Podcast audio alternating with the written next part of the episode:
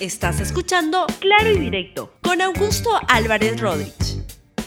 Bienvenidos a Claro y Directo, un programa de RTV. El día de hoy voy a conversar sobre lo que está pasando en ese partido que se llamaba Acción Popular y que ahora se llama Fracción Popular. Bien, vamos con el desarrollo del programa de hoy. Acción Popular es un partido muy antiguo, tiene mucho tiempo en el Perú, es uno de los partidos más tradicionales que ha habido en el país. Y este, pasó por etapas muy complicadas porque pasó a ser un partido de, de, media tabla para abajo, casi que solamente lograba poner en el Congreso cuatro o cinco parlamentarios, gente experimentada que hacía bastante ruido y bastante presencia, como Víctor Andrés García Belaunde, como a John Gilescano, pero que no pasaba de eso. Y súbitamente en las dos últimas elecciones en el Perú, primero las elecciones regionales municipales del año 2018 y luego las este, parlamentarias del año 2020, en enero de este año, tuvo una, un resultado tremendamente expectante, logró ganar muchas alcaldías y gobiernos regionales y luego tuvo en el último Congreso la primera minoría en el Congreso con 25 ah, parlamentarios de un Congreso de 130. Se pensaba que iba a ser una de las principales opciones para la campaña de la, de la, por la presidencia de la República. Pero la verdad, lo que han hecho sus congresistas, su bancada, en estos uh, ocho meses de, este, casi un año, diez, once meses de este, actuación, es penoso. Y lo que han hecho es demoler la perspectiva de este partido Acción Popular porque se ha caracterizado por ser una manga de golpistas, pero más que golpistas, de papanatas. Vamos a hacer algún recuento de cómo demostrar eso. Primero, ayer se este, dio a conocer un audio, pero no un audio este, secreto ni nada, un audio de una de las comisiones, la de Constitución del Congreso, donde el congresista Ricardo Burga sale hablando de unos temas que parecían extraños y que hacían alusión o parecían aludir a la vacancia que estaban cocinando, parecía, digo, el, uh, el, el, la bancada de Asociación Popular con otros, este, con ya demostrada vocación golpista, porque no olvidemos, lo de Merino, que fue organizado por el señor Burga y por el señor el, Manuel Merino, fue un golpe. Y algo se filtró ahí, y nuestro colega Huacasi de la República, pues lo puso en la red, simplemente lo publicó, y este, quiero que escuchen lo que se filtra mientras están conversando en esa comisión. Oiga, presidente, continúe usted eh, seguido el mismo procedimiento constitucional que permite la constitución y el reglamento interno del Congreso para vacar a la señorita. Eh, eh, disculpe, eh, congresista Ricardo, apague su audio, por favor. Tiene uso de la palabra el congresista Hans Troyer. Colega, colega presidente, continúe usted. Eh, seguido el mismo procedimiento constitucional que permite la constitución y el reglamento interno del Congreso para vacar a la señorita. Eh, eh, disculpe, eh, congresista Ricardo, apague su audio, por favor. Tiene uso de la palabra el congresista Hans Troyer. Colega. Bien, lo que hizo nuestro colega Wilber Huacasi, reportero de la sección política de la República, fue simplemente colgar este, este, este audio ahí. Y esto enfureció realmente a Ricardo Burga y salió con unas pataletas enormes. Y quiero que escuchen la explicación que dieron. que se sientan el día de hoy es una preocupación latente y permanente, fundamentalmente aquellas personas que nuestro compromiso democrático siempre lo hemos identificado plenamente y más aún en el tema institucional. Y quiero referirme, presidente, porque esta exposición que cuenta con el apoyo de la Embajada de España permitirá reconocer el derecho de protesta y dignificar la memoria por restaurar la democracia en el Perú, junto a miles de compatriotas. No, e-, ese no es el audio que quería poner. Es una explicación que dieron que Burga estaba dando una entrevista sobre el tema y señala que eso era parte de esa conversación en esa entrevista y por tanto no estaba pensando en hacer una vacancia y otro golpe contra este, la señora Mirta Vázquez, que es la presidenta del Congreso, y que además recuerden que si se tumban a la señora Vázquez, se están tumbando también al presidente Sagasti. Que eso es lo que quiere hacer Acción Popular, no tengo la menor duda, porque lo van demostrando. Pero en el caso de Burga parecería que no, que no era este, así. Pero la duda surge, porque todos estamos viendo que Acción Popular está en un juego tremendamente extraño y para mí, percepción, muy golpista. Luego surgió, hablando el señor Manuel Merino, luego de haberse guardado unos días después del papelón institucional que hizo, porque él va a ser recordado en la historia como un usurpador, como un golpista. Y entonces ahora se cree opinante de todo y se siente expresidente de la República cuando lo que es es un usurpador. Y este, eso hay que tener cuidado porque deberían procesarlo por ese motivo. Apareció ahora cuestionando un enfoque del de el homenaje que se quiere hacer a los jóvenes que fallecieron en las protestas para que, para que se vaya ese señor que había usurpado la presidencia. Y esto es lo que dijo Manuel Merino sobre esta exposición que se va a hacer en el lugar de la memoria. Pongámoslo ahora sí, por favor. Señores, que el día de hoy, es una preocupación latente y permanente, fundamentalmente aquellas personas que nuestro compromiso democrático siempre lo hemos identificado plenamente y más aún en el tema institucional. Y quiero referirme, presidente, porque esta exposición que cuenta con el apoyo de la Embajada de España permitirá reconocer el derecho de protesta y dignificar la memoria por restaurar la democracia en el Perú, junto a miles de compatriotas de diferentes generaciones y diversidad cultural. La frase, presidente, de decir reintegrar la democracia resulta totalmente falsa e irresponsable. La rechazo en todos sus extremos. El Congreso creo que ha cumplido con los procedimientos constitucionales y de eso somos conscientes todos los 130 parlamentarios, los 105 que votamos a favor de la vacancia y los, 20, los 15 o, los 25 que no votaron a favor de la vacancia. Y lo que es más, en los hechos concretos tenemos un presidente de transición, el señor Francisco Sagasti, que nace justamente de esta motivación constitucional que legítimamente le ha hecho el Parlamento. La democracia en nuestro país nunca fue vulnerada y tampoco estuvo en riesgo. Y creo que es importante, por lo que yo le quiero solicitar de una manera especial y expresa, a, a través de la Comisión de Relaciones Exteriores, al ministro de Relaciones Exteriores, que se le dirija por intermedio del canciller, de la canciller, la señora Elizabeth Astete Rodríguez, y al ministro de Cultura, el señor Alejandro Neira, que tiene a cargo, en este caso, esta responsabilidad.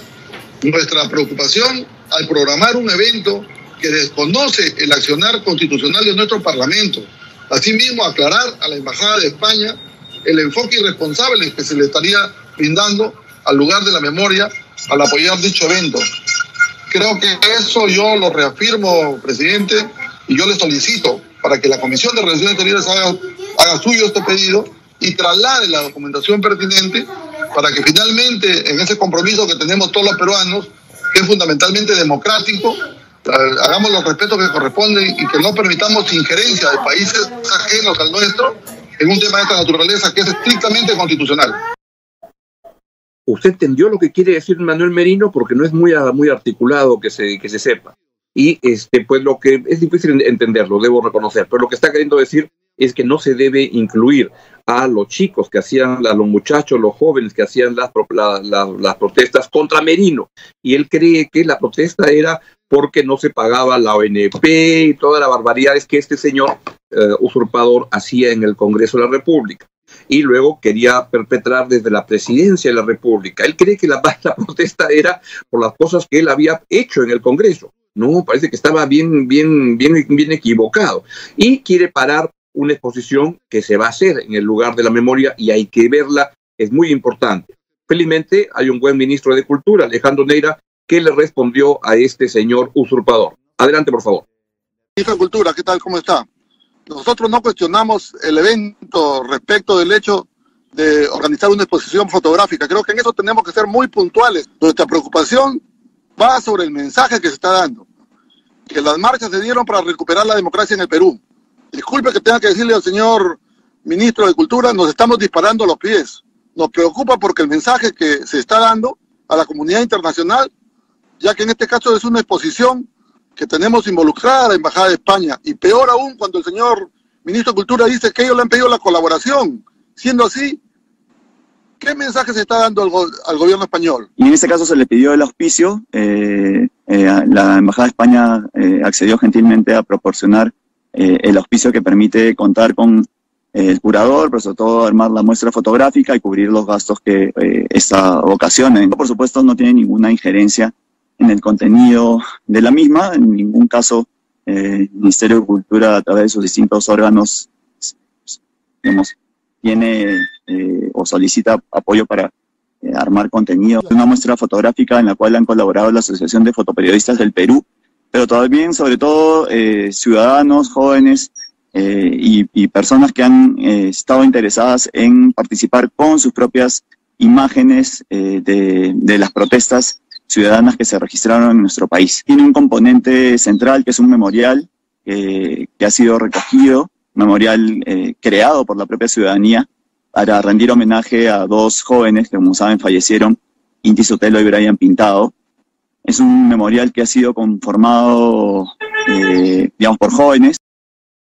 Yo estoy muy de acuerdo con lo que plantea el ministro Alejandro Neira, pero sí discrepo en si vale la pena este, responderle a una persona como Manuel Merino que está tan perdido en el espacio. Y creo que cuando uno escucha a Manuel Merino, lo mejor es este, no, no dejarlo hablar, no interrumpirlo. Vean esta frase este, histórica de Napoleón, Napoleón Bonaparte, donde dice, nunca interrumpas a tu, enemigo mientras está cometiendo un error. Y la verdad que este, déjenlo hablar nada más a Manuel Merino, porque cada vez que habla se hunde y a más habla, más se hunde. ¿Qué es lo que está pasando con la gente de Acción Popular? Un partido importante en el país, pero que ha caído en manos de unas garrapatas este, tremendas, que son unos golpistas y que andan buscando el gol. Otra manera como Acción Popular se mete en estos asuntos es con a través de su presidente de la Comisión de Transportes, el señor Luis Simeón, que lo que está haciendo es alentar un paro y promover esta ley de los colectivos, que es la peor cosa que se puede hacer para el orden del transporte en el país. Es una cosa atroz y son este, una mentalidad retrógrada contra la reforma y este, pues eso es lo, que, lo que está promoviendo el señor Luis Simeón, presidente de la Comisión de Transportes del Congreso y del partido Acción Popular, que hoy en día más parece Fracción Popular, porque la verdad, como dijo hace una, en una entrevista hace poco el hijo de Fernando Belaúnde, Rafael Belaúnde, dijo, mi papá no fundó este partido que está hecho ahora con una serie de papanatas que no saben ni lo que hablan. Así está ese partido lamentable, mezcla de papanatas, golpistas y gente con una, una, una capacidad de, de articular lamentable. Y creo que en ese contexto yo rescataría lo que ha dicho esta mañana Susel Paredes, que es candidata del Partido Morado, sobre el señor Manuel Merino. Lo dijo en la entrevista con Rosa María Palacios en el programa de Radio, Radio Santa Rosa y dijo que su propuesta de campaña es impulsar para que se le condene al señor Manuel Merino por la usurpación que hizo, por el golpe que este, logró y que duró cinco días y creo que es una muy buena causa la que propone Susel Paredes. Escúchenla, por favor. No, yo, por ejemplo, si llego al Congreso, yo voy a impulsar que al señor Merino se le condene. O sea, que disfrute sus últimos días de libertad, porque ese señor ha cometido un delito y ha puesto en peligro a la democracia peruana. Tienes de otro lado a Merino haciéndole perder el tiempo al ministro de Cultura que tiene que trabajar para que mis colegas actores y actrices y artistas en general puedan volver a comer. Hace ocho meses que no trabajan. Entonces, tienes el caos, el descontrol y el desequilibrio de poderes con Burga, que ya lo ponemos en condicional. Pero ese señor tiene una vocación auténtica para tumbarse a la mesa directiva. Entonces, ¿quiénes estamos? ¿Quiénes estamos tratando de salvar esa situación? Es el Partido Morado. Entonces, yo sí creo, y no es una oferta de campaña, procesar a Merino es un acto de convicción democrática que debe de realizarse al día siguiente de asumir el poder. El problema sucede que no solamente implica procesar a Merino, sino implica procesar a los 105 congresistas que votaron por él, que votaron, digamos... Eh, defender a la patria es trabajoso, toma tiempo, pero es un ejercicio que hay que hacer. Si son 105, denuncias se harán, pues se conseguirá un ejército de abogados voluntarios que quieran defender a la patria y para que esto nunca más ocurra.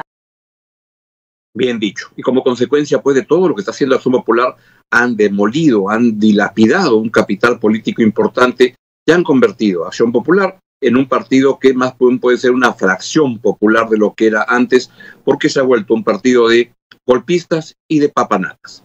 Bien, es todo lo que les quería comentar el día de hoy. Bien, me voy, que tengan un gran día. Chao, chao. Gracias por escuchar Claro y Directo con Augusto Álvarez Rodríguez. Suscríbete para que disfrutes más contenidos.